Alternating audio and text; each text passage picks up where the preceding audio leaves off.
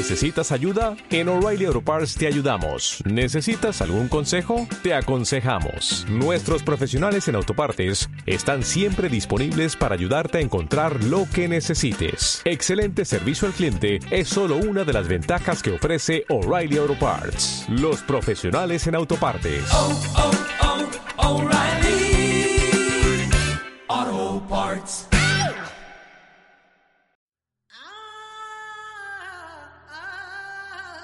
Doctoresdeltiempo.com presenta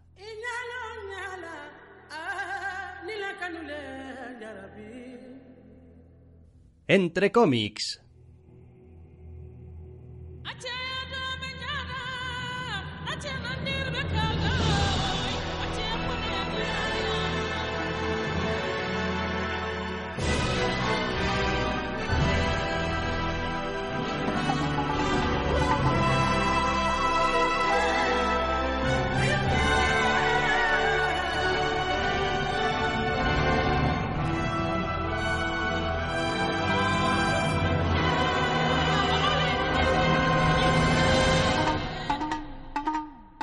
Bienvenidos, queridos oyentes, a una nueva edición de Entre cómics. Doctor Snack, muy buenas.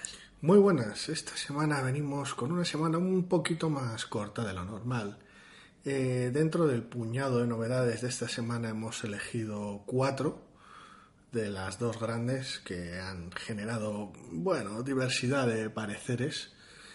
Y aparte tenemos una lista de irresistibles bastante hermosa, eso sí. Más que nada porque, bueno, pues mi garganta no es lo que era la semana pasada, así que vamos a intentar, no conseguir, porque ya a estas alturas no me creo nada, que el programa quede un poquito más compacto. Sí. Nada, bueno, me da igual que quede compacto, no, lo que queremos es que quede más corto.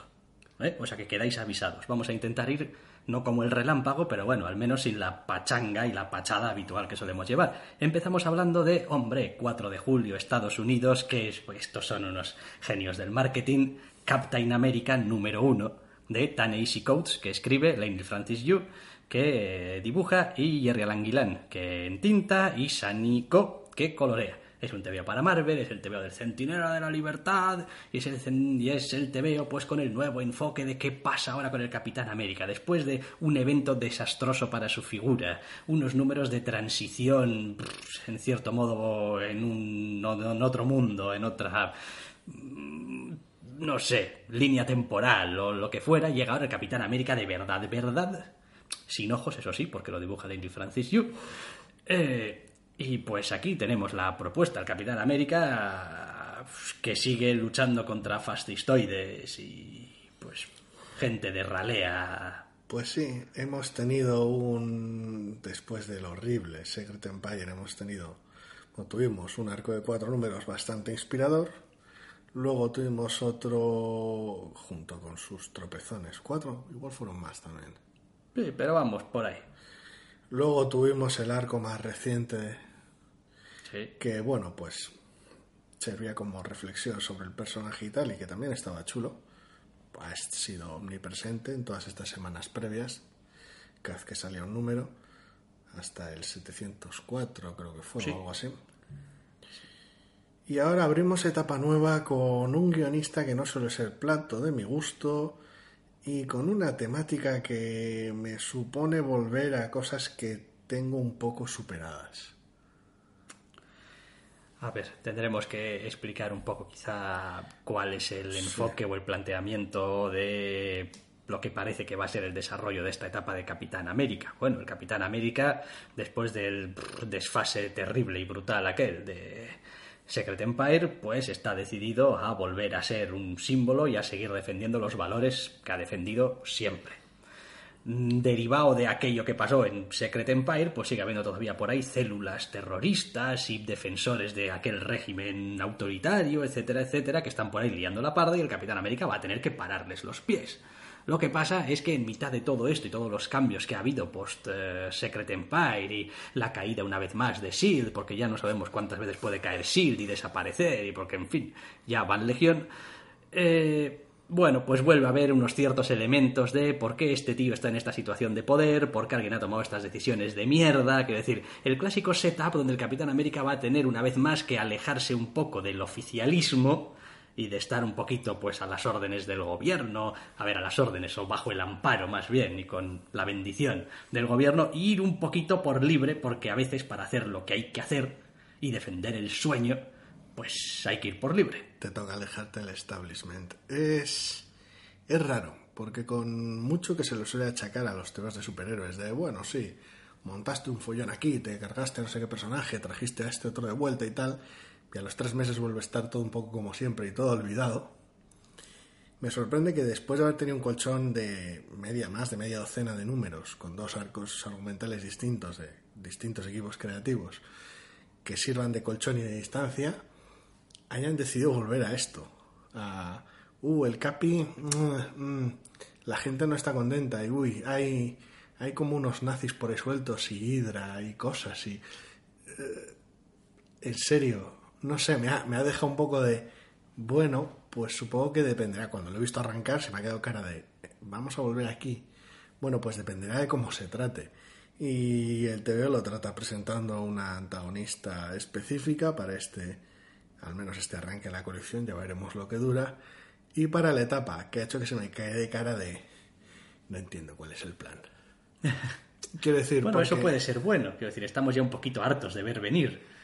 Sí, con pero es que, por un lado tienes una trama muy clásica del Capitán América, una serie de estructuras muy clásicas del Capitán América, de las cuales ya hemos hablado, pero no tienes por ahora un antagonista que las represente. Por eso de alguna manera es como, yo qué sé, es como si tengo yo una trama pues entre el cielo y el infierno que involucra al motorista fantasma y el antagonista detrás de todo es el Doctor Octopus, que pasaba Ajá. por allí y no tenía mucho que ver, pero está involucrado de alguna manera. La sensación que me deja un poco este arranque de colección es este, es como, bueno, pues por un lado la estructura de la historia no me llama demasiado la atención y me supone volver sobre cosas que de las cuales me quería alejar, con una caracterización además que tampoco me simpatiza demasiado de un par de personajes, y luego encima tampoco veo clara la idea. A ver, eh, con el Capitán América también ha pasado un poquito que ha tenido en los últimos años, vamos a ser más generosos, los últimos 10 años, eh, algunos enfoques tan concretos y a veces algunos sube-bajas tan grandes en comportamiento, personalidad y sucesos que le han pasado, que a mí personalmente me, me empieza a resultar un poquito complicado mm, acercarme a las historias del Capitán América en el vacío.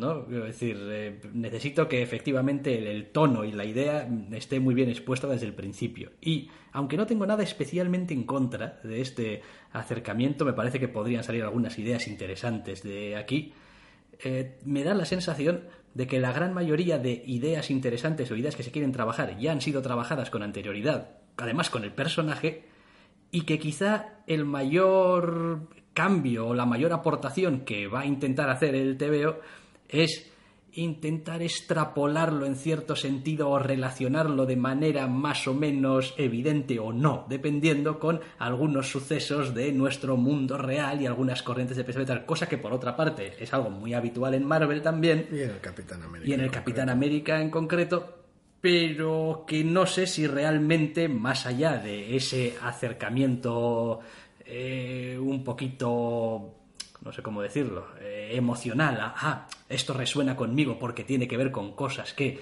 yo también veo en el mundo real, si realmente hay cosas nuevas en este tebeo del Capitán América.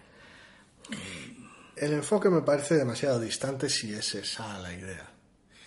Y si no es esa la idea y presenta más ese conflicto que comentabas al principio del Capitán América y el establishment y qué es lo que simboliza y que otra gente intenta simbolizar lo mismo y cómo vas, eh, no sé si ni, ni si la palabra existe en castellano, cooptar símbolos, hurtar símbolos y que signifiquen otra cosa y todo esto pues bueno, pero tengo dos problemas muy sencillos con eso, que no quiero volver a leer el run de Brubaker y que no me gustó demasiado el run de Brubaker. quiero decir que tenía sus cosas, ¿eh? no te digo yo que no, evidentemente, pero, pero no era mi rollo y no quiero que vuelva a ser mi rollo. El enfoque es distinto, sí. Hombre. Pero tonalmente no me interesa. Es complicado de todas formas eh, no, no, no identificar eh, fácilmente en este de la lectura de este TVO cuál es el tema. Quiero decir, creo recordar que tiene una splash page dedicada a puedes, no sé cómo es la frase, dejarlo todo de lado, puedes olvidarlo todo, puedes... Un hombre que es que no es leal a nada más que al sueño. Ya está, quiero decir, eso es una puta declaración de intenciones en una splash page enorme, y quiero decir, esa es la idea. Otra cosa es si realmente va a ser capaz de trasladarla de manera adecuada y de contar historias donde eso se vea reflejado, porque a veces las grandes declaraciones se quedan en grandes declaraciones. Yo quería hacer el mejor TVO de, me da igual, de superhéroes y mamporros y al final pues me salió otra cosa. Sí, como han cambiado las cosas y el Capitán América vuelve a estar fuera de lugar y una vez más vuelves a meter a Bucky que, no, que me cansa mucho. Después, bueno, artísticamente, pues a mí Yu es un tío que me gusta. Que me gusta Sí. mucho, me parece que es un tío que en general eh, es más que competente. Pega eh, con el tono del en- sinceramente. Narrando. Pero me ha dejado un poquito frío. Esperaba quizá algo, fíjate lo que voy a decir, y quizá esperaba incluso algo un poco más patrioterillo, si me apuras, ¿no? En plan algo un poco más, joder, americanada, ¿no? Que se, que se ha dicho toda la vida. Tiene, tiene. Aunque, hombre, a ver, algo. Pero no sé, me ha dejado un poco como. Vale, vale. De momento lo que tenemos es dos eh, líneas argumentales un poquito separadas, la de antagonista y protagonista, cada uno un poco por su lado. Y bueno, eventualmente colisionarán o no, o, o ya veremos qué es lo que pasa, porque eso es quizá eh, de los pocos interrogantes que quedan ahí de, bueno, esto. ¿Qué pintas tú en eso todo es, esto? todo esto que pinta, ¿no? Y bueno, puede ser un aliciente también para leer. También porque geográficamente está localizado en donde está localizado y supone un poco un contrapunto, evidentemente. No sé, los distintos temas y las temáticas nos las tira el propio Capitán América en forma de captions en un par de escenas en concreto y pues por un lado no me interesa demasiado, por otro lado no me interesa cómo lo trata el TVO, con lo cual pues mal, mal asunto. Quiero decir, estos temas están bien, vale. Hasta ahí puedo llegar. ¿Cómo los vas a tratar? Porque en este primer número pasabas por aquí. Eran las cortinas que adornaban tu número. Esa es la alfombra que daba ambiente a la habitación. Pero has pasado de profundizar. De hecho, ni tan siquiera los has, los has eh, metido bien en el primer número. Directamente los has arrojado a la cara del lector. En plan, no, porque esto va de esto. Y hace que se ponga triste el Capitán América. Y es como, hombre, pues vete un poco a la mierda. No lo sé, no lo sé. No, no, no, enganche ninguno. Me ha parecido, me ha parecido tan, tan, tan seco en el tratamiento de los temas, cuando se supone que le llegan y se muestra tan estoico el personaje. Y por el otro lado, tan sobrio en su prosa que no, no hay aquí enganche emocional. Aparte, el estilo de Yu tiende más eso, a este tipo de TVO, más seco, más oscuro y más cabrón, y no precisamente a emocionar nada. Con lo cual, es inevitable que aunque sepas que le importa, porque es el Capitán América, y te esté diciendo que le importa, porque te lo está diciendo de viva voz, no sientes que le importa. Y si a él no le importa, a mí desde luego tampoco. Ya, no sé, no sé, va. Va en un arranque un poco. No sé, no sé, un poquito escaso, un poquito a trancas y a barrancas. Mm, podría haber, ¿eh? Cosas interesantes eh, en este TVO. Y yo le voy a seguir la pista porque, en fin, confío un poquito en que las cosas vayan cogiendo tracción y los temas vayan ganando peso. Pero bueno, a ver, también es verdad que prácticamente todo lo que he leído de Ta-Nehisi Coates, pues por H o por B, no he durado leyendo sus colecciones, y eso también es cierto, y eso, pues uno tiene que tenerlo en cuenta también. Es como, bueno, pues ah, yo he leído sus TVOs y me gustan. Digo, coño, pues ya tenemos mucho ganado. Sí, pero bueno, al final el TVO, a ver, si le puedes dar más margen o menos margen, pero al final el TVO habla por sí solo. A mí hay muchos TVOs de Tom King que no me gustaron. Antaño. Y ahora, pues, Bueno, sí. es como, no, no digo que por Tom King mate, porque bueno, para eso trabajó en la CIA, que ya, ya matará él si hace falta. Pero evidentemente la perspectiva ha cambiado. Yo esperaba que con el Capitán América podría reconciliarme, pero no es el caso.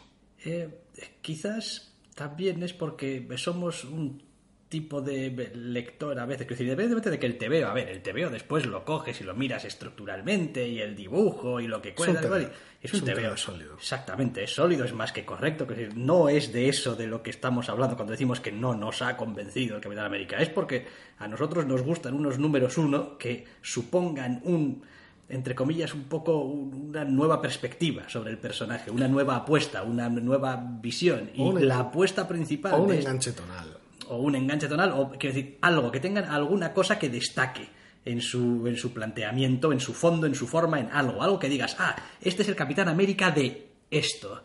Y aquí, a mí lo primero que me viene a la cabeza es, ah, este es el Capitán América de vamos a hacer al Capitán América igual a como era anteriormente a la cosa. Es decir, vamos a hacer el Capitán América de, de, la plantilla, el Capitán América estándar, sin muchas estridencias, sin salirnos mucho del guion. El Capitán América de defender la libertad, el modo de vida americano, el sueño, tal. Nada de eso está mal, depende de cómo lo traslades, evidentemente. Es el Capitán América obvio. Ese es el problema. Es como si lees Secret Empire y según lo terminas, lees esto, Dices tú, claro, evidentemente. Esto tenía que seguir así. Y ahora el Capitán América hará estas cosas y habrá dificultades. Sí, pero ha pasado que casi un año. Pero ha pasado casi, sí. Ya ha habido tebeos entre medias del Capitán América. No llega, pero ha pasado casi un año. Con lo cual, en lugar de esa sensación sólida de continuidad que la sigue teniendo, es decir, es el tebeo que va de manera lógica, natural. Y si a alguien le gustó, bueno, a alguien, si a alguien le gustó, a alguien evidentemente le gustó. La gente a la que le gustase Secret Empire y que quisiera ver cómo reconstruirse al Capitán América después de eso, tiene aquí un TVO que es realmente prometedor. Pero que en mi caso, por ejemplo, pues no me interesa, pero lo más mínimo. Y está bien hecho, pero no me interesa nada.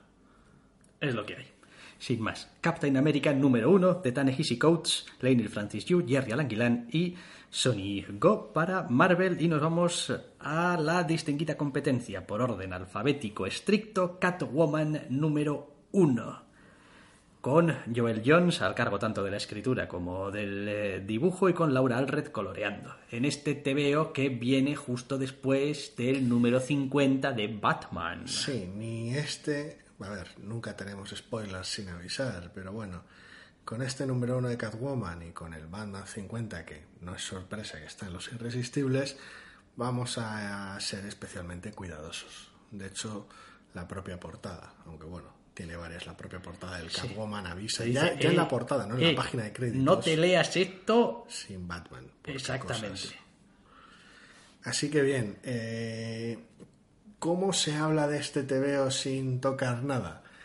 Bueno, básicamente coge a Catwoman en una situación lógica después de lo que pasa en el Batman 50 y la dota de su propia aventura, que le atañe a ella y punto.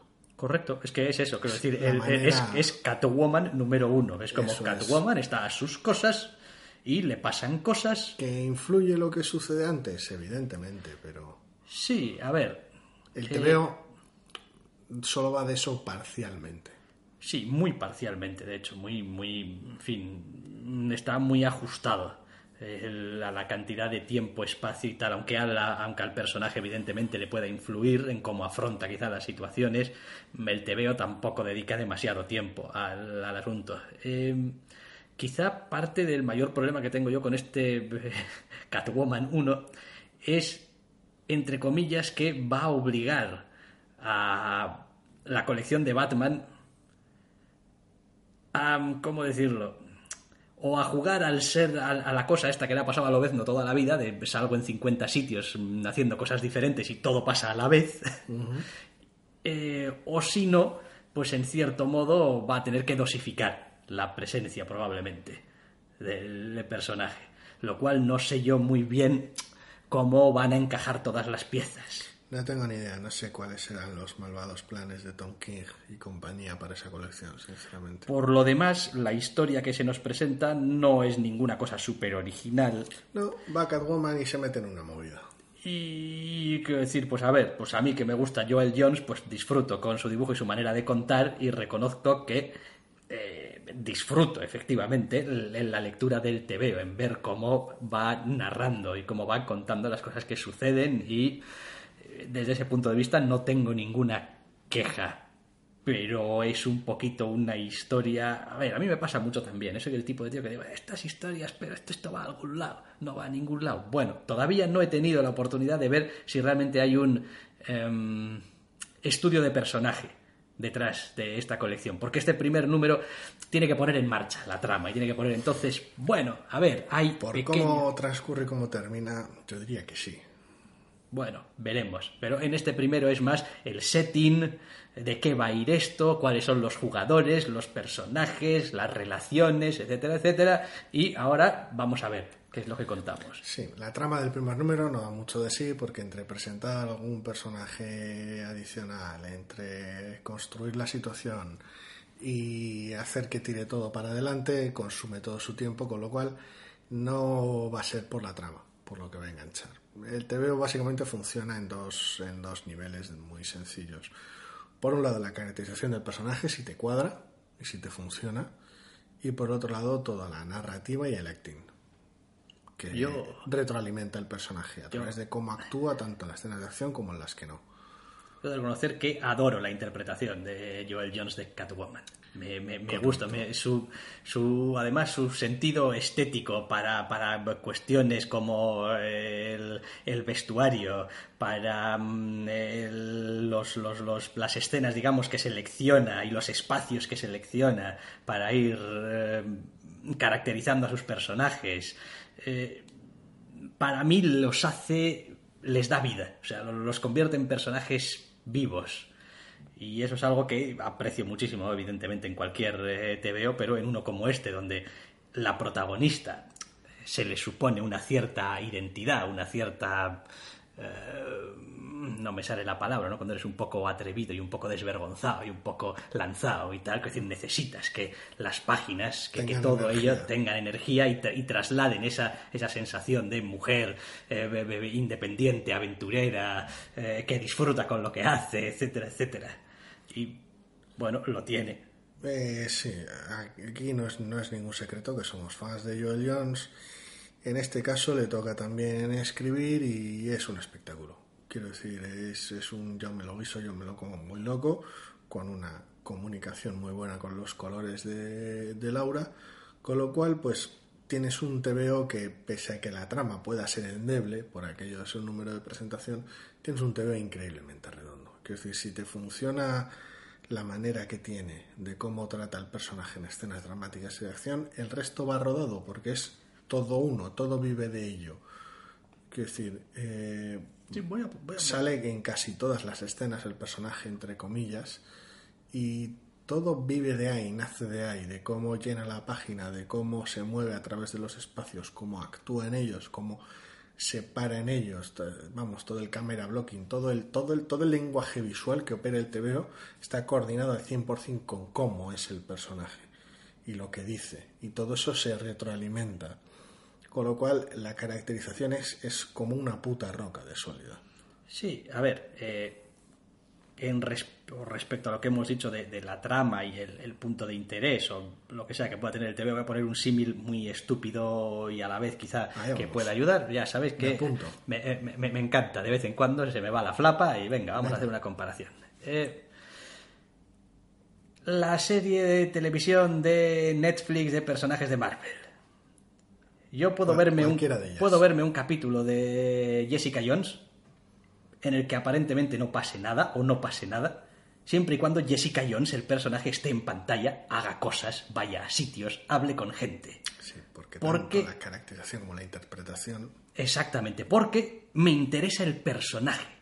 O sea, no ya eh, lo que le pasa, la gran trama, el gran misterio, el, el, caso que tiene que trabajar, sino porque el personaje me resulta atractivo. ¿no? Cómo es, cómo interactúa, cómo funciona. Es decir, solamente verlo me resulta interesante. Eh, después hay algunos otros que van bajando en grado de interés que me generan. Es decir, Daredevil es un personaje que me sigue interesando, Matt Murdock, no tanto como Jessica Jones, pero es un personaje con el que todavía siento una gran atracción, que es, un abogado y sus tramas y tal, y pues tiene que hacer sus cosas y tal y cual. Luego igual, pues qué sé yo, tendríamos Luke Cage, que es como, pues es un poco más un trozo de carne, que pues al que le pasan cosas, y luego tenemos al pobre eh, Danny Rand, pues, pues el cual todavía no sabe dónde está, el pobre. Entonces, aquí tengo un nivel Jessica Jones. De, quiero decir, podría leer páginas y páginas de Joel Jones, de Catwoman, duchándose y cepillándose el pelo, y seguiría leyéndolo de manera interesante siempre y cuando me lo cuente como me lo cuenta.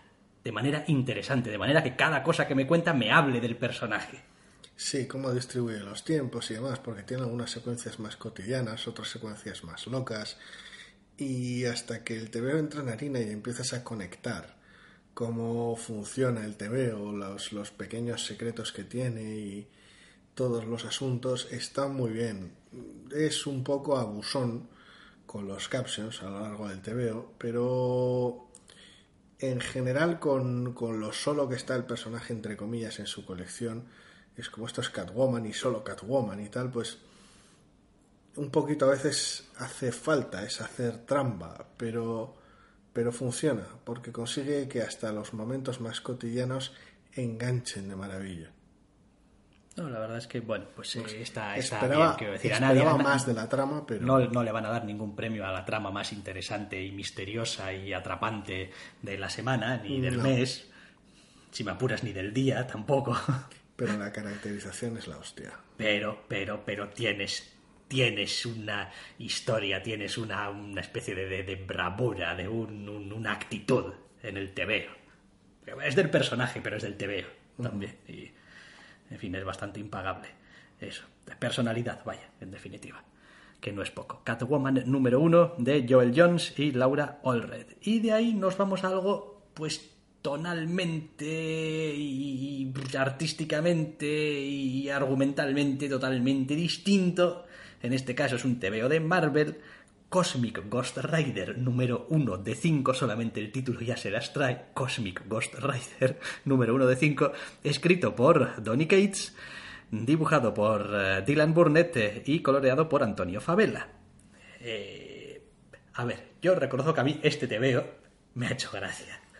Sí, de las páginas de Thanos Gana han rescatado al personaje del motorista fantasma cósmico. Tampoco vamos a entrar en más detalles de sobre quién es o qué pinta y lo han, lo han reusado para que tenga su propia miniserie. Cinco números muy en tono con lo que cabría esperar de un personaje pues llamado motorista fantasma cósmico. Cósmico. Quiero decir, es un poco una puta locura. A ver, eh, a mí me ha gustado el TVO, a ver, no solamente porque pues tiene, la verdad es que hay TVOs de Donny Cates con los cuales conecto, conecto eh, a, a nivel tonal. O sea, en general, cuando el tío intenta ser no humorístico, sino divertido, es decir, ese tono, conecto bien con, con- con su tono. Quiero decir, el, el tipo de, de- humor, de situaciones que le hacen gracia, que no están destinadas a ser el chiste, el súper descacharrante, sino a mantenerte ahí todo el rato, ¿no? Con esa especie de- de, no sé, descontrol, pero al mismo tiempo muy controlado, me va bien y, me funciona. Y este número en concreto me gusta porque hace dos cosas. Uno, cuenta su propia historia en el número uno. Y dos, te prepara para lo que va a ser un resto de miniserie, asumo, descacharrante, en el que mm, hasta cierto punto se cambia un poquito la dinámica que va a tener de lo que ya has visto. Es decir, es como, vale, hasta ahora teníamos esto, ¿no? Y esto es lo que has visto en este número uno, ¿no? Bueno, vale, pues venga, vuelta de tuerca. A partir del segundo número, esto. Y a mí me ha hecho muchísima gracia. Es decir, me ha parecido demencial y demente el giro que tiene hacia el final, pero por otra parte me ha parecido como súper propio y una idea súper buena. Es como, pues sí, quiero decir, si vas a hacer una miniserie de estas que ya sabemos que tienen el recorrido que tienen y vas a hacer un poco lo que te dé la gana, coño, permítetelo. Quiero decir, juega un poco. Sí, el enfoque que tiene no es la idea más nueva del mundo, pero lo lleva a cabo con el desparpajo adecuado. Me da un poco de pena que se pierdan un poco al principio, pero bueno, sirve para presentar el personaje para todos aquellos que no leyeran su única otra aparición previa en aquellos números de final de colección de Thanos. Sí, bueno, al menos nos da algunas primeras páginas eh, más o menos eh, muy digeribles y muy sencillitas de descifrar, quiero decir, eh, con, con, tres palabras, eh, una escenita, tres palabras, una escenita, decir, nos hace, nos hace casi casi un principio de, de All Star Superman. no es un All Star Superman porque no es... No, porque nada es el, la primera página de Star Superman, pero... Pero es, pero es casi una parodia de lo mismo en, en, en tres páginas distintas. Correcto. Y Quiero decir, y se entiende fácil, quiero decir, está, está muy bien, quiero decir, no... A ver, evidentemente, si no sabes nada del personaje, igual te haces algunas preguntas y tal, pero realmente no necesitas saber nada más que eso. Y son tres páginas, para mí, bien aprovechadas. Sí, ya permite por un lado dejar un poco claro quién es el personaje si no le conoces y dejar claro el tono. Sí, ya está. Quiero decir, esto, esto, esto es lo que hay. Sí, si no, si no sabes de qué va a ir y con la siguiente escena vuelve a retomar un poquito el tono ligero y el chiste. Está bien, esperaba algo más ridículo, curiosamente. Quiero decir, y mira que el número tiene un par de estupideces bien gordas, ¿eh? pero de alguna manera asumía que si ya el personaje era bastante chorra, una colección relativamente normal, que era la de Thanos, en una miniserie hecha específicamente para ello iba a ser especialmente estúpido todo. Entonces es bastante estúpido, pero menos de lo que esperaba, supongo. A mí me gusta. Es que temo que cuando la gente piense, piensa en hacer algo estúpido, divertido y alocado, esté pensando en hacerse un Deadpool. Y no soporto. que la gente Deadpool, normalmente funciona de una manera más específica que suele ser la mayor parte del tiempo a través de una ruptura de la cuarta pared y aquí no es el caso. A mí es algo que me suele cargar bastante también, pero no es el caso. No lo sé, igual es una cuestión del dibujo, que no encuentro el arte de Dylan Burnett, aunque muy apropiado para el TV, no lo encuentro especialmente divertido. Ajá. No, pero a, mí a mí me gusta, a mí precisamente me gusta que no sea especialmente divertido. Para mí es un contrapunto interesante a algunas de las cosas que pasan en el TVO que si realmente forzases la maquinaria, quiero decir, iban a ser ridículas ya no, o sea, lo, siguiente. Cuando hace falta funciona muy bien, porque a nivel expresivo lo clava. Entonces, sobre todo en el, en el tramo final, a, través de, a, través de las expresiones faciales, incluso cuando estamos hablando de un motorista fantasma, es la puta risa. Pero no lo sé, no, no termino de... Me ha gustado, pero esperaba algo más característico, más específico. Hay aquí una combinación de chorradas que tal vez no lo son tanto, dibujo que es simpático sin ser gracioso y color más o menos práctico, que le restan de alguna manera personalidad al TVO.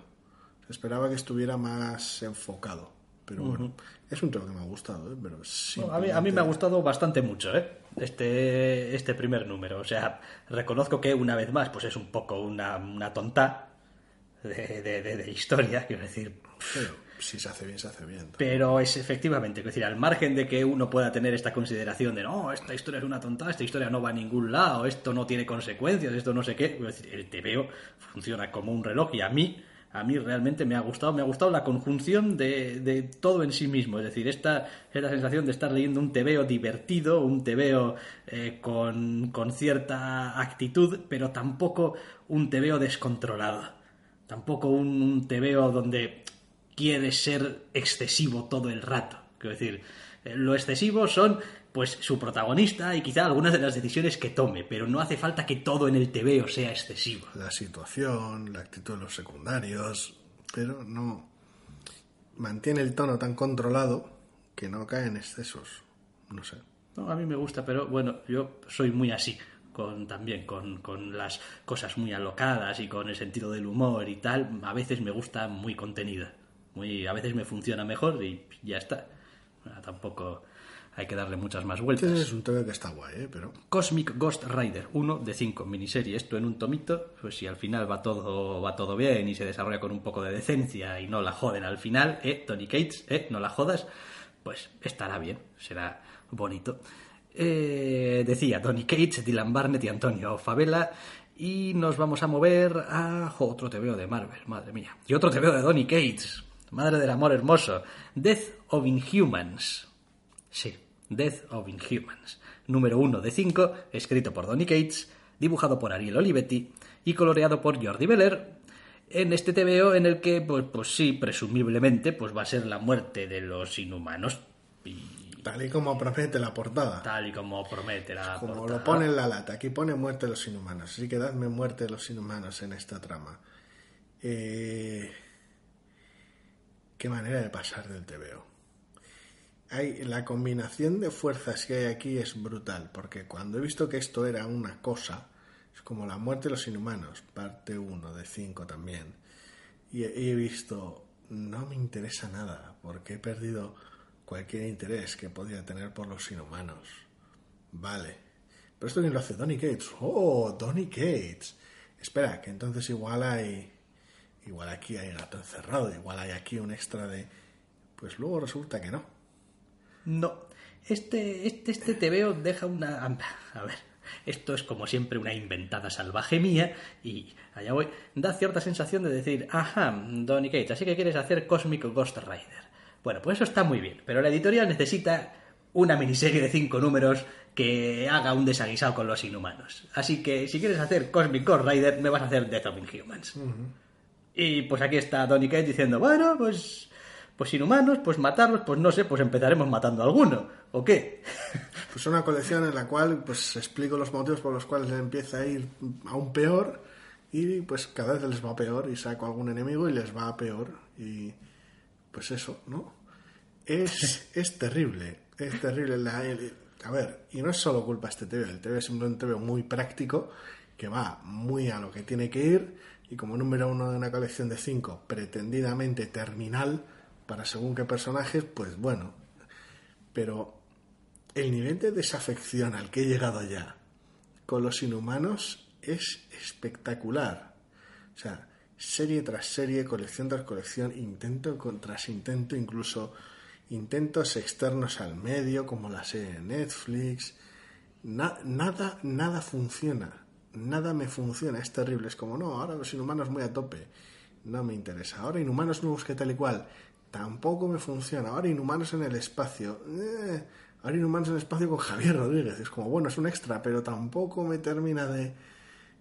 No hay, no, no, no, no encuentro. A ver, el, el problema eh, real con los inhumanos es que hace mucho tiempo que no tienen una colección de los inhumanos siendo los inhumanos.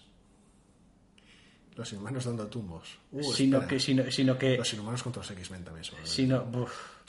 Sino que lo que hemos tenido es, pues eso, ¿no? A los inhumanos les, cosa, les pasa una cosa muy chunga, a los inhumanos una guerra muy chunga, a los inhumanos no sé qué muy chungo, los inhumanos están muriendo, los inhumanos los están matando. Quiero decir, no, no ha habido una historia de, bueno, vale, pero los inhumanos, ¿qué? Quiero decir, ¿cuál es su día? de ¿Cuál, cuál es su rollo? Quiero decir, porque ya sabemos, ¿cuál es el rollo del motorista fantasma? Pues va por ahí y pues, pues, pues sufre mi mirada de penitencia. La mirada de penitencia a la gente y tal. Y ya está. ¿Cuál es el rollo de los inhumanos? No sabemos, porque siempre están metidos en un lío que va a acabar con los Ahora el inhumanos. rey de los inhumanos es, es- es ir arrastrándose de manera terminal de un punto a otro. Ya, fantástico. Me ha llamado mucho la atención, de todas formas, el diseño del antagonista. Sí, ¿verdad? Porque me ha recordado a otro diseño de, de un personaje en Tierra X. Y ha sido como, wow, pues A mí me recuerda a un personaje obvio del universo Marvel por la situación en la que está y a otro. Tal vez menos obvio, pero bueno. No sé, a ver. eh, es que está un poco quemada la franquicia. Quiero decir, no, no paran de sacar cosas con los inhumanos y no funciona ninguna. Y no paran de cambiar. Y en vez de sentarse un poco y decir, bueno, a ver, vamos a parar con esto, vamos a buscar un enfoque eh, distinto, o un enfoque más sólido, un enfoque a más largo plazo, más lo que sea, no paran de iterar sobre la misma idea de no. Saca, una colección con Lockjaw, saca, saca lo que Sí, sea. pero, pero, pero en cuanto a los inhumanos no paran de iterar sobre la idea de no, no, a los inhumanos alguien se los quiere cargar. Me da igual, no, es que un virus que no sé qué, es que una nube mierda que no sé cuántos, es que los Kree se les ha cruzado el cable, es que unos dioses celestiales de no sé qué que van a... Pues vale, pero quiero decir, lleváis ya como tres o cuatro intentos de embutir buche abajo de los lectores este, este, esta, Mira qué importante es esta cosa que le está pasando a los y, inhumanos. y- y- y no funciona, quiero decir, no, no le interesa a nadie. No, no, llevan múltiples, múltiples y múltiples intentos de arrastrar a los inhumanos a una especie como de, de, de relevancia, de traerlos a una especie de prime time que por otra Que- parte no han tenido nunca. Podría merecerse una buena historia, pero que los inhumanos no necesitan realmente. Puedes contar una buena historia de con ellos, siempre y cuando no tengas esa necesidad obscena de, de que sea the next big thing. Es como no. Ahora los inhumanos o los nuevos mutantes, ahora esta colección es el nuevo evento del verano, ahora esta colección es la imprescindible. Esto, léete esto Black Bolt, en sitios raros, ¿qué tal? No hace falta, haz una colección sólida y ya mantendrás eh, el, el empaque ella sola. Que, que, que vengan los autores a ti con ideas sobre qué hacer con los inhumanos. Porque la mayoría de estas cosas a lo que estaban oliendo todo el rato era a encargo. Sí, ah, queremos hacer algo con los inhumanos. Y no sabemos muy bien el qué, así que haced lo que se os ocurra. Pues no lo tengo muy claro. Eh, bueno, en tres meses sale el número uno, así que dale.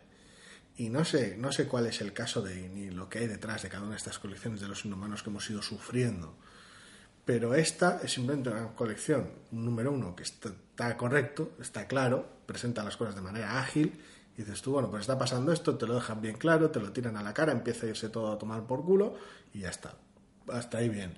Pero que no me importan a estas alturas los personajes ya nada, me da igual lo que suceda y lo que sucede tampoco tiene una personalidad propia que me diga, ah, pues se va a toda la mierda, pero se va a toda la mierda de manera interesante, así que al menos me quedo por ello. Tampoco. Sí, porque además no es el tipo de TVO donde quizá eh, Donny Cates pueda eh, flexionar demasiado sus músculos de ser un poco gracioso. No. Porque claro, la situación es muy jodida y pues esto hay que tomárselo al menos un poco en serio. Y esa necesidad de que sea todo así como muy serio a ratos, pues, pues le quita también frescura y no sé, no sé, no, no creo que acierte realmente a darle la solemnidad que parece que quiera dársele a todo esto, ¿no? Más o menos sí, pero cuando surge entre comillas de la nada, pues todo parece apresurado y artificioso. No sé, no sé. Es un poquito una pena. Por otra parte, si al menos fuesen a cumplir con su amenaza y los matan, dices tú, bueno, oye, al menos, Y ya dentro de unos años, cuando alguien tenga una idea, traes de vuelta lo que quieras como quieras. pues bueno, pues al menos algo, quiero decir, si hay realmente una intención de seguir eh, adelante con la idea de la colección o con el título, pues oye, igual al final dices tú, vale, mira, no, no fue especialmente brillante, pero al menos cumplió con su cometido y pues nos dejó un poquito de camino libre a ver qué en el futuro, pero vaya. De entrada tenéis la historia de siempre, decir, la historia que os podéis imaginar de toda la vida. Quiero decir, que era la historia de la muerte de Lobezno. Pues, pues, pues Lobezno va a sitios y cada vez está más jodido y pues al final le limpian el forro. De una manera más o menos imaginativa. Porque, pues Lobezno. Pues, pues esto me, me da que va a ser un poquito lo mismo. Es como, oh, pues van por ahí y pues les pasan cosas y pues Ya. irá muriendo gente. Ya veremos. Pues sí, ya veremos. Vale. Esos los que son números 1. No sé si hay algún número 2 o algo que, que ya los números 2 no los metemos Se van a en... los irresistibles esta semana. Sí. Sí. Bueno, pues nada, nueva política en el programa. Nueva política cuando no me queda voz. Vale, pues nada, nos metemos ya enseguidita con los irresistibles.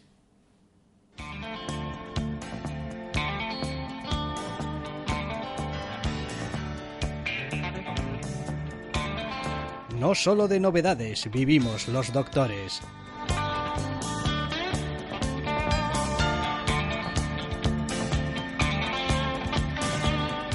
También leemos otras colecciones.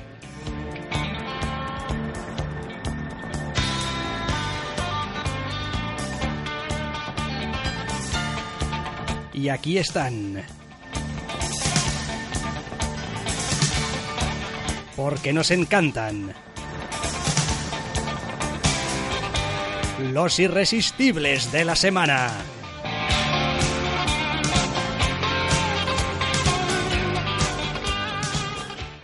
Unos irresistibles que por otra parte no podían empezar con otra cosa que no fuese el Batman 50.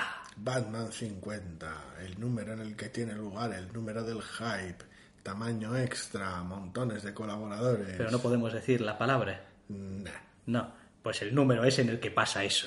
el número es en el que pasa eso. eh, que por otra parte estructuralmente es como si fuesen dos tebeos. Sí.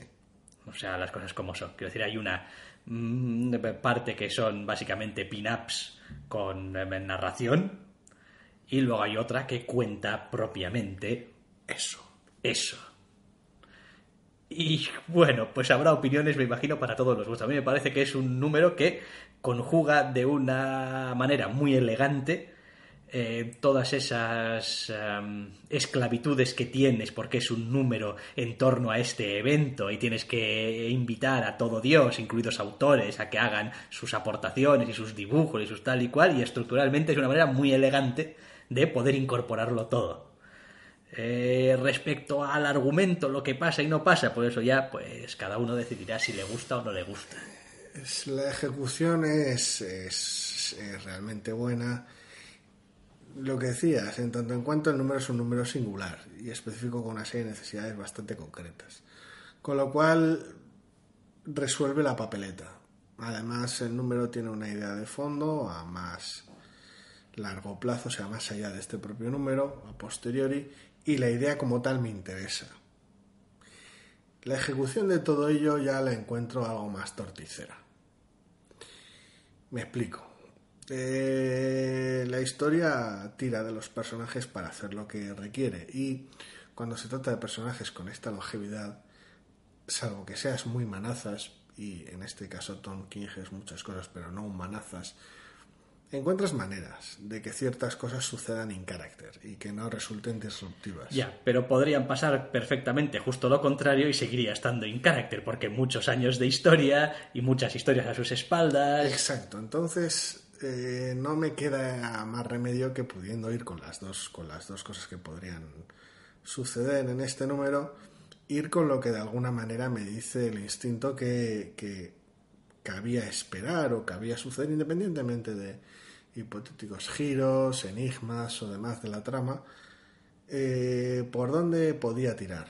Quiero decir, qué personajes me ha estado, qué versiones de los personajes me ha estado mostrando todos estos números previos. Y me parece que queda hueco. Me parece que por muy divertido que sea contar con un montón de artistas invitados para todas esas páginas extra, que quedan muy bien, todo ese espacio hubiera estado muchísimo mejor utilizado en tener un TVO muchísimo más sólido. Que justificar tampoco, porque eso vendrá de la mano de futuros números, pero que desarrollara al menos. construyese la situación, cosa que no lo hace porque pretende tomar otros derroteros. Lo dicho, aún así sigue siendo un TVO que está realmente bien hecho y la idea me resulta intrigante. Pero, eh, ¿cómo lo diría yo? No me ha estropeado la semana de TVOs, porque tampoco es que esperase gran cosa de este número 50, no más que de un 51 o un 49, ni tampoco me ha disgustado. Pero sí ha sido, creo que el primer TVO que he leído esta semana, el primer o segundo TVO que he leído esta semana, y me he quedado con cara un poco de. Ya está. Ya. Sí, Y- no, yo, yo, yo, y yo esto te era entiendo. todo. Yo te entiendo. Eh, creo que en una colección de Batman durante 50 números, eh, donde nos han estado dando una visión tanto de Batman como también Sí, un montón de secundarios. de un montón de, de secundarios y de personajes importantes, eh, es la opción, o sea, quiero decir, se ha elegido la opción menos rompedora, menos eh, sorprendente, menos arriesgada. Eh, la opción, al fin y al cabo, menos interesante. Es interesante para muchos otros números, pero no para este. Es decir, no es. O sea, no, no nos da una resolución interesante a la trama argumental. Eh, sobre todo porque sigo pensando que el número no le da. Ese es un poquito lo que tú has dicho. Es decir, no, no le da. Es decir, hay. Es, yo creo, de los pocos TVs, por no decir el único TVO de los que estoy leyendo de Batman, donde he dudado acerca de la decisión que se toma por parte del personaje. porque tal y como nos lo han estado retratando, asumo que hay una serie de cosas que el personaje tiene que tener claras.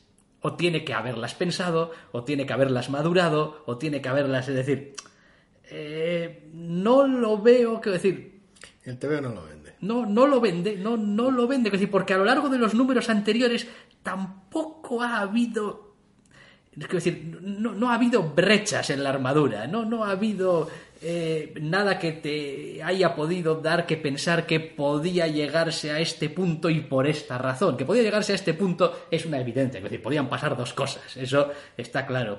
Pero no ha habido señales, no ha habido evidencias, no ha habido nada. Entonces, llegas aquí y dices tú, pues esto pasa y está bien pasado, puede pasar, es plausible. Hombre, sí, es plausible, pero llegados a este punto, ¿tiene demasiado sentido que, que realmente la, duda, el problema, sea este? Pues no lo tengo tan claro. La verdad, y ese es mi problema real. Al margen de que creo que hubiese sido mucho más interesante que hubiesen ido por la otra ruta. Quiero decir, me hubiese parecido interesantísimo. Otra cosa es que después, pues no interese o lo que sea. Pero, pero hubiese sido la leche de interesante. Sí, las páginas a las que hacíamos mención de artistas invitados y demás, me resulta una ruptura de ritmo enorme también. Mm, no- Es, que, es, que, es que puedes quitar todas esas páginas y leer la historia de Mikel Hanin. Y tienes una historia de Mikel Hanin de ¿qué? 12 páginas. No sé. No sé cuántas son, no sé, no las he contado, pero es como realmente podrías extirparle las páginas al TVO y dejar solamente la narración de acontecimientos de, de- de- de- dibujada por Mikel Hanin y tendrías la historia ahí. Porque lo demás es intentar vender de manera más o menos Con- poética Contexto histórico. el contexto histórico y una cierta idea hacia el final. Que, bueno, en fin, pues para gusto los colores, pero, en fin, sorpresa ya digo, es sorpresa ninguna. ¿eh? No, esperando que saquen lo mejor de la situación en el siguiente número. Correcto, correcto. Que, que por otra parte tampoco tiene por qué cambiar nada. Eh, más allá de, de ser pues una, una cosa de estas que va a estar eh, en la Wikipedia como que le han pasado al personaje, ¿no? Me hubiera gustado Pero- mucho que hubiera sido bastante más redondo, la verdad. Pero bueno. ¿Qué le vamos a hacer? A veces no se puede satisfacer a todas las partes. Un número 50, un número redondo, un número de más páginas, un número con un montón de autores, un número de... Bueno, oye, pff, es decir, todo no se puede. ¿Qué más cosas tenemos esta semana? Paper Girls, número 22. Y pues ahí siguen, me imagino. Brian Cabón, Cliff Chiang. Con sus cosas y los personajes dando la vida. Eh, 22 números ya. Quiero decir, no me voy a repetir. Si te gustan los personajes, te adelante. No te quedes por la trama. Es así de sencillo. Quiero decir, el punto fuerte del TV es el que es. ¿Significa eso que me disgusta la trama? No. ¿Significa que la encuentro lo, lo bastante ausente y que la compenso con el resto? No. El TV funciona como funciona. Tiene las ideas muy claras, tiene sus prioridades y ya está. A mí me, me encanta cómo funciona porque me encantan los personajes. Es así de sencillo. Aparte, bueno, pues su mitología, el mundo y tal está guay, pero normalmente eso suele ser cosas por las cuales yo opto en territorios muy, muy secundarios respecto a todo lo demás. Ok, bien. Más números redondos. 50. Star Wars, número 50. Ha llegado al medio centenar. Y pues, en fin. De... Comienzo de arco argumental. Sí, comienzo de arco argumental. eh, tengo un poco de sentimientos encontrados con este TVO Star Wars número 50 porque eh, me parece que es un TVO, bueno, más o menos aceptable de Star Wars. Me parece que es un gran TVO de Darth Vader. Yo aún diría más, es un TVO bastante bueno de Star Wars, es un TVO bastante majo de Darth Vader y es un, es un TVO realmente bueno de Alberto Chicote. Eh, ¿No te gustan los cameos? no, no, pero si te digo la verdad, creo que ni me he fijado. ¿No te has fijado? O sea, no. No, no es el tipo de cosa en el que me fije normalmente. Pero vaya. Eh, pues llega a este punto un poco... o- otra vez. Ah, sí, míralo, ahí está. Bueno, Tiene más de una aparición. tiene más de una aparición. Qué bien, fantástico. Eh, Bien, me parece, me parece interesante. Me parece que eh, está entrando en, en territorio. En territorio Kieron-Gillen. En territorio. La estoy empezando. Voy, voy a liar una cosa aquí, un poco loca. eh, y a ver cómo salgo de esta. Porque tengo que salir de alguna manera. Pero yo mismo me he metido en, un, en uno de estos embolaos que, que me parece muy interesante y tiene algunos momentos en el TVO que, que están muy bien y que me han parecido muy propios y muy Star Wars. Pero al mismo tiempo tiene toda esta serie de mm, algunos personajes clave que son de cosecha propia de, de Kieron Gillen que están ahí para hacer la puñeta. Que están ahí para darle el toque, que están ahí para darle el giro y está, está bien, está muy bien, realmente es interesante. Así como ha habido algunos otros arcos cuya premisa era un poco como, "Uf, bueno, madre mía, eh, ya terminaremos con esto ya, porque tampoco parece que vayamos a ningún lado. Esto me parece muy propio de Star Wars, quiero decir, la situación es como muy propia de Star Wars, como sí. Correcto, ¿sois los rebeldes? Sí. ¿Qué os toca? Pues no sé, que el imperio intente joderos, ¿no? ¿Y vosotros qué sois? El imperio, sí. ¿Qué os toca? Pues que la rebelión intente joderos. Pues aquí lo tienes unos intentando joderse a otros. ¿Quién lo hará mejor? Pues habrá que seguir leyendo. Está realmente bien. Luego tiene aparte una historia adicional con Giuseppe Camuncoli y tal, Sí, que es un poco de contexto. que completa un poquito la situación y que pues te da más Vader.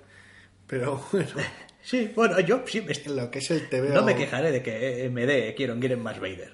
lo que es el TVO Porque como esta tal, sigue, sigue guionizando Kieron Gillen, ¿no? Sí, sí, ambas historias son de Kieron Gillen. Me hace gracia que salga cierto personaje secundario, que Sí. le pasen cosas.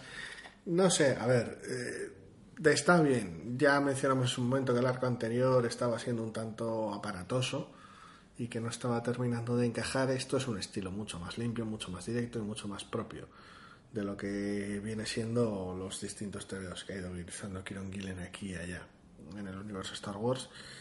Y este es el, es el Star Wars que me gusta. Sí, este, este, este- este es el, el estándar un poco de historia en el universo Star Wars que uno espera que le cuenten, porque claro, también hay unas ciertas expectativas, es decir, no vamos a estar toda la vida, no, aquí en un planeta perdido una misión sin ninguna clase de importancia para nada, que tal y cual, y así nos pasamos números y números, sino no, realmente donde se corta el bacalao, con los personajes que cortan el bacalao, con, con las consecuencias que podrían ser muy gordas, y al mismo tiempo contado de una manera muy, muy, muy, muy directa, muy de aventura, muy sin subterfugio, muy, o sea, A mí, mientras tenga carácter y personalidad, no me incomoda que se ande por otros derroteros. Por eso me encanta la doctora Afra. Pero sí que es cierto que si abusas de ese enfoque en una serie en la que tienes a Luke, a Han y a Leia, pues solo puedes mantener ese tipo de aventurilla que entre comillas no va a ningún lado durante cierto tiempo sin que causes cierta tensión rara. Es como, y estas, son, y estas son las cosas que no importaban que les sucedieron, o que in- intentaré hacer que importen porque las usaré para explicar cómo consiguieron según qué cosas que no importaba, cómo las hubieran conseguido. Ese tipo de relación rara con Es- la mitología es- de un universo establecido. es que si no necesitas ideas muy alocadas para los como, no, pues Han, Luke Leia y Chewie deciden que, no sé, van a intentar robar un destructor estelar, que dices tú, ¿qué clase de idea demente y a la vez brillante es esta, no? Quiero decir, necesitas realmente, si no, eh, cosas un poco que se salgan de la norma para poder sustentar todo esto. Eh, más cosas. Hemos tenido un número 5 de The Highest House. Ese, ese, ese pedazo de TVO. Madre mía, no Dale. puedo creerme lo que me está gustando. Todo para ti, Este cuéntanos TVO. qué tal. Pues eh, para empezar, una mala noticia. Se acaba en el 6. Y que he quedado desolado cuando he descubierto que acaba en el 6. Porque me parece que en esta historia hay todavía, quiero decir, podría haber tebeos a mansalva. O sea, quiero decir, han conseguido crear en cinco números un, un microcosmos fascinante. Sin contar apenas nada de lo que está fuera de ese megacastillo. Quiero decir, ha habido visitas, ha habido gente de otros sitios, ha habido un poco de, de politiqueo, ha habido un poco de... decir, ha habido, ha habido prácticamente de todo, ¿ya? Eh, pero en realidad solamente hemos arañado la superficie del mundo. Y el último número parece hacer un poco de promesa de, bueno, y después de todo esto aquí como muy metido en Highest House, hay a fuego y tal, ahora vamos a soltar un poco a los personajes en el amplio mundo. Y claro, cuando he llegado al final del TVO y he visto que se acaba en el siguiente número, he dicho, ¿pero qué me estás contando? Quiero decir, eh, que, que es ahora cuando, quiero decir, cuando va a empezar a haber cada vez más espacio y más posibilidad de más personajes y más interacciones y las naciones y los señores y... O tienen las ideas muy claras o será un final de volumen que haya opciones a continuar en otro momento. Es que el- el trabajo que, que han hecho me parece la pera limonera. Es, es- es- resulta interesantísimo.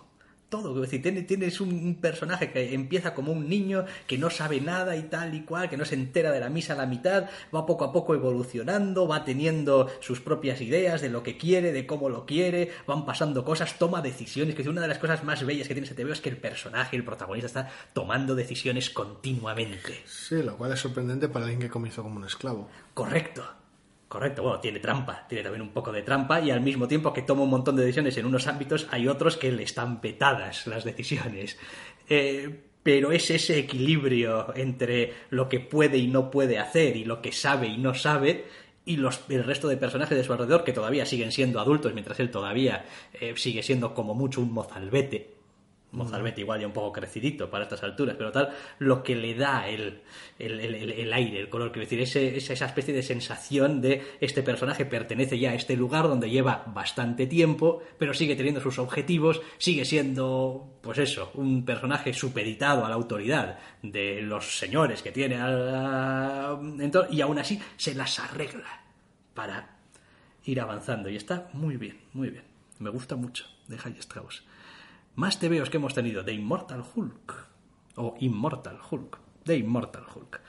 Eh, número 2, después de aquel primer número así como de TVO de terror con Hulk. Eh, hombre, este segundo nos da un poco las explicaciones, eh, pero está bien porque al mismo tiempo nos da un número autocontenido, autoconclusivo, en la bien parecida línea. Vuelve a continuar con la estructura del primero, una historia de terror autocontenida con Hulk en medio. Que sí, el primer número tenía la aparición de personajes secundarios nuevos, que es previsible que reaparezcan en otros números, sí. Que en este número 2 hay un poquito de explicaciones en ese tiempo que esos secundarios no aparecen. Bien, pero el centro y el enfoque es el, el, terror del monstruo y la, la, la sensación de otredad extraña que genera. Y es una maravilla. O sea, quiero decir, cuando salió el primer número dudaba de historias de terror con Hulk. Evidentemente no digo que no se pueda, sería ridículo, pero a ver qué tal, cómo, cómo encaja. Y el primer número me encantó.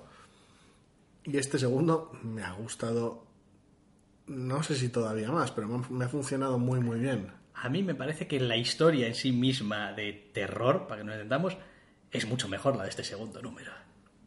Sí, es posible. Eh, que lo sí. que pasa es que viene, entre comillas, un poco lastrado por ciertas explicaciones que el TVO te da al principio, en el que, entre comillas, el tono y esa atmósfera está un poquito más diluida. Son también, a ver, el TVO hace también, y me imagino que cada vez va a hacer más distinción entre escenas diurnas y nocturnas.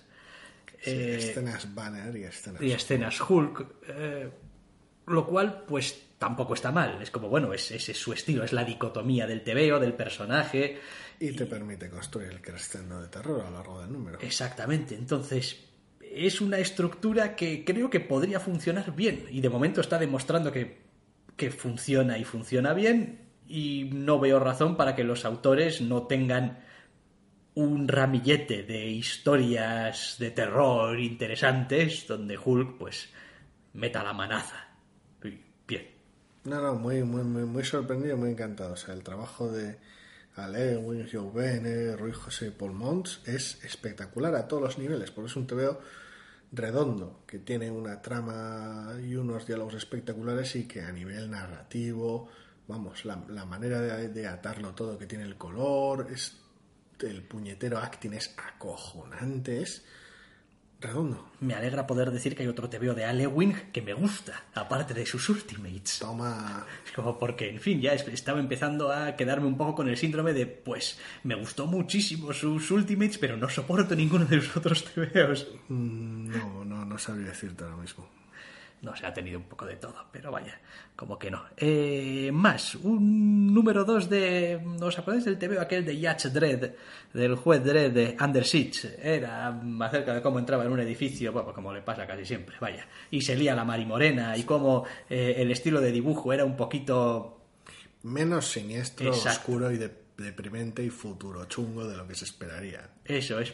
Pues yo me he leído el número 2 y la verdad es que es un TVO que me ha gustado. Quiero decir, realmente me gusta el tono, el aire un poco distinto, el aire un poquito menos opresivo que eh, le dan al personaje que siempre me ha resultado un poco cargante y cansino, ¿no? Esa, esa necesidad de tener que ser grim and gritty ahí eh, todo el rato. Aquí no, aquí lo que tenemos es una aventura, una historia de, pues, del juez Dredd metido en un berenjenal muy gordo con algunos personajes secundarios que, bueno, pues tienen su historietilla y su background y tal. Ah. Y mientras tanto, pues, pues tiros y detenciones y, y mutantes. A mí me ha caído simpático. Las escenas de acción las resuelve bien y en este segundo número le da cancha a los secundarios y a su historia. O sea, hace que todos esos personajes que están alrededor de él, pues sean personajes por derecho propio, sobre todo los, los, más centrales, y no simplemente carne de cañón para que vayan cayendo alrededor suyo cada vez que se intensifique el tiroteo.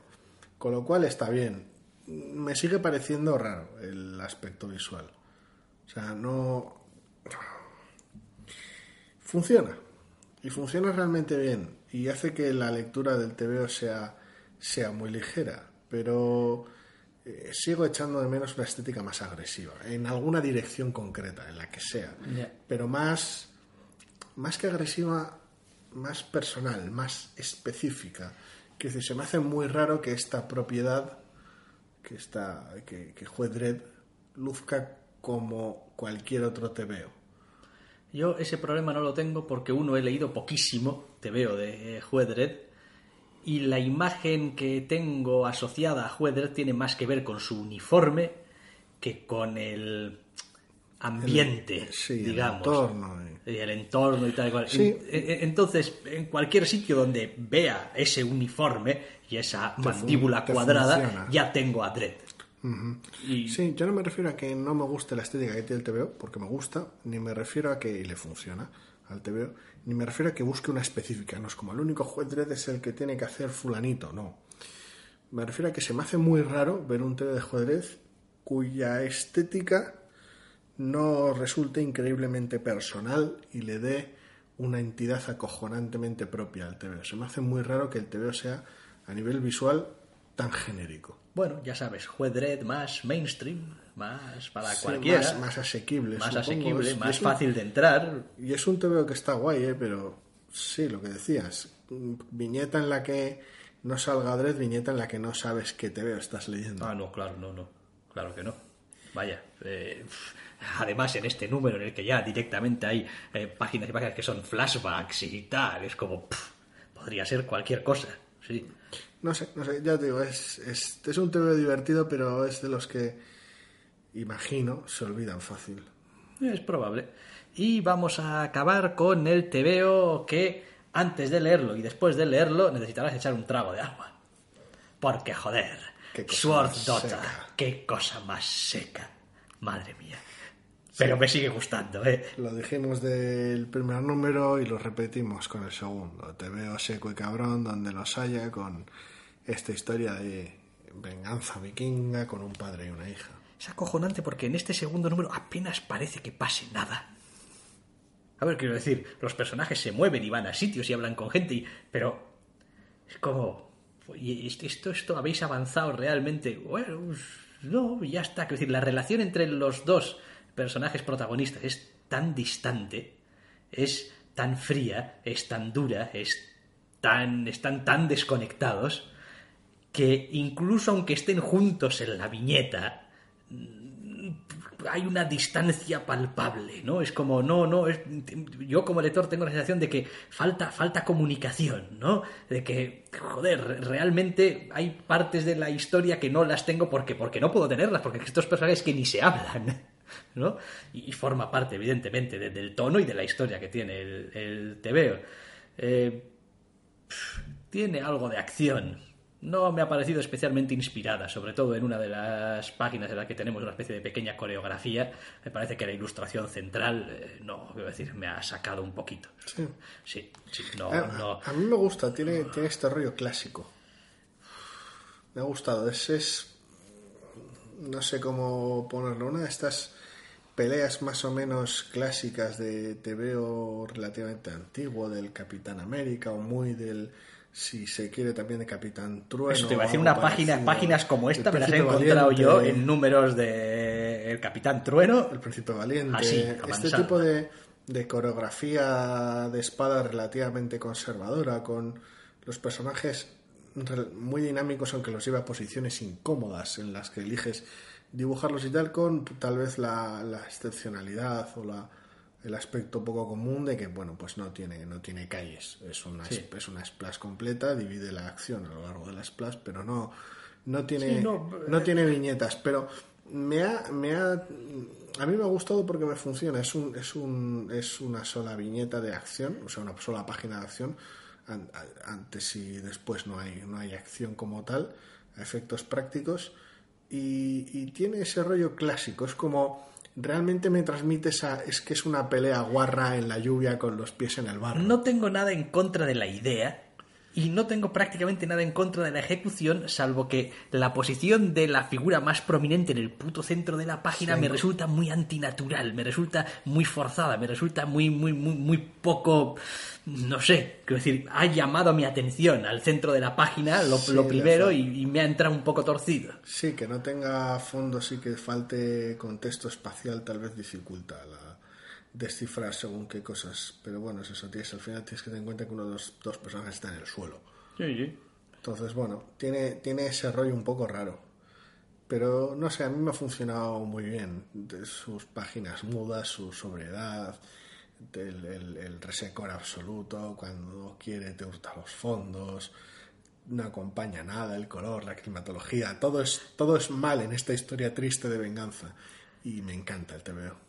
A mí me sigue pareciendo que es Stanis Baratheon yéndose por ahí a tener tristes historias con su hija triste. La verdad, cuanto más lo veo, más, más lo la- tengo en la mi cabeza. triste historia de venganza de este Stanis Baratheon. Sí, correcto. Es una cosa muy jodida, es un, es un TVO puñetero.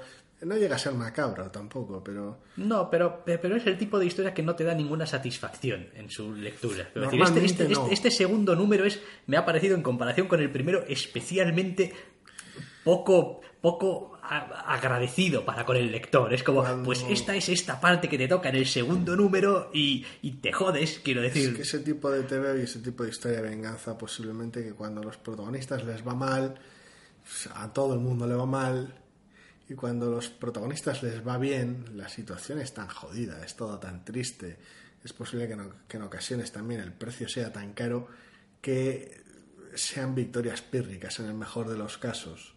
Sí, y que después ninguno de los personajes se engaña tampoco ni engaña al lector. Es decir, estos están metidos en una eh, búsqueda para vengarse y en cierto modo da dejan traslucir un poco los personajes de que aunque lo que vayan a hacer está entre comillas completamente justificado por lo que les sucedió, eh, saben que sigue siendo una, quiero decir, una de estas cruzadas eh, un poquito sin sentido, porque no van a arreglar nada de lo que pasó. Es como, pues, estamos metidos en esto, estamos convencidos de que esto es lo que tenemos que hacer, pero somos conscientes de que, quiero decir, tampoco va a ir a ningún lado. Quiero decir, pues quizá matemos a alguna gente.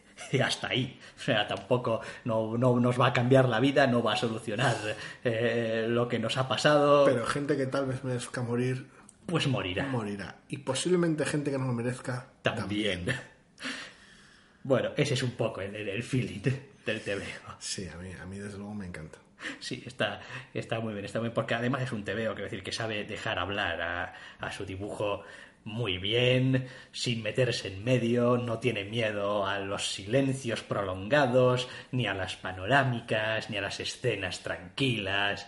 Es decir, no, de hecho forma parte de ese, esa especie de ambiente pesado que a veces sobrevuela todo el TVO. Está, está muy bien pensado. Eh, vale, con esto yo creo que llegamos al final, ¿no? Pues llegamos al final. Hasta aquí ya hemos dicho que hoy íbamos a ir un poquito más eh, cortos, o lo íbamos a intentar. Un poquito menos. Solamente, así que ponemos punto y final y si así lo queréis podréis volver a escucharnos la semana que viene. Hasta la semana que viene. ¿No te encantaría tener 100 dólares extra en tu bolsillo? Haz que un experto bilingüe de TurboTax declare tus impuestos para el 31 de marzo y obtén 100 dólares de vuelta al instante. Porque no importa cuáles hayan sido tus logros del año pasado, TurboTax hace que cuenten. Obtén 100 dólares de vuelta y tus impuestos con 100% de precisión. Solo con Intuit TurboTax.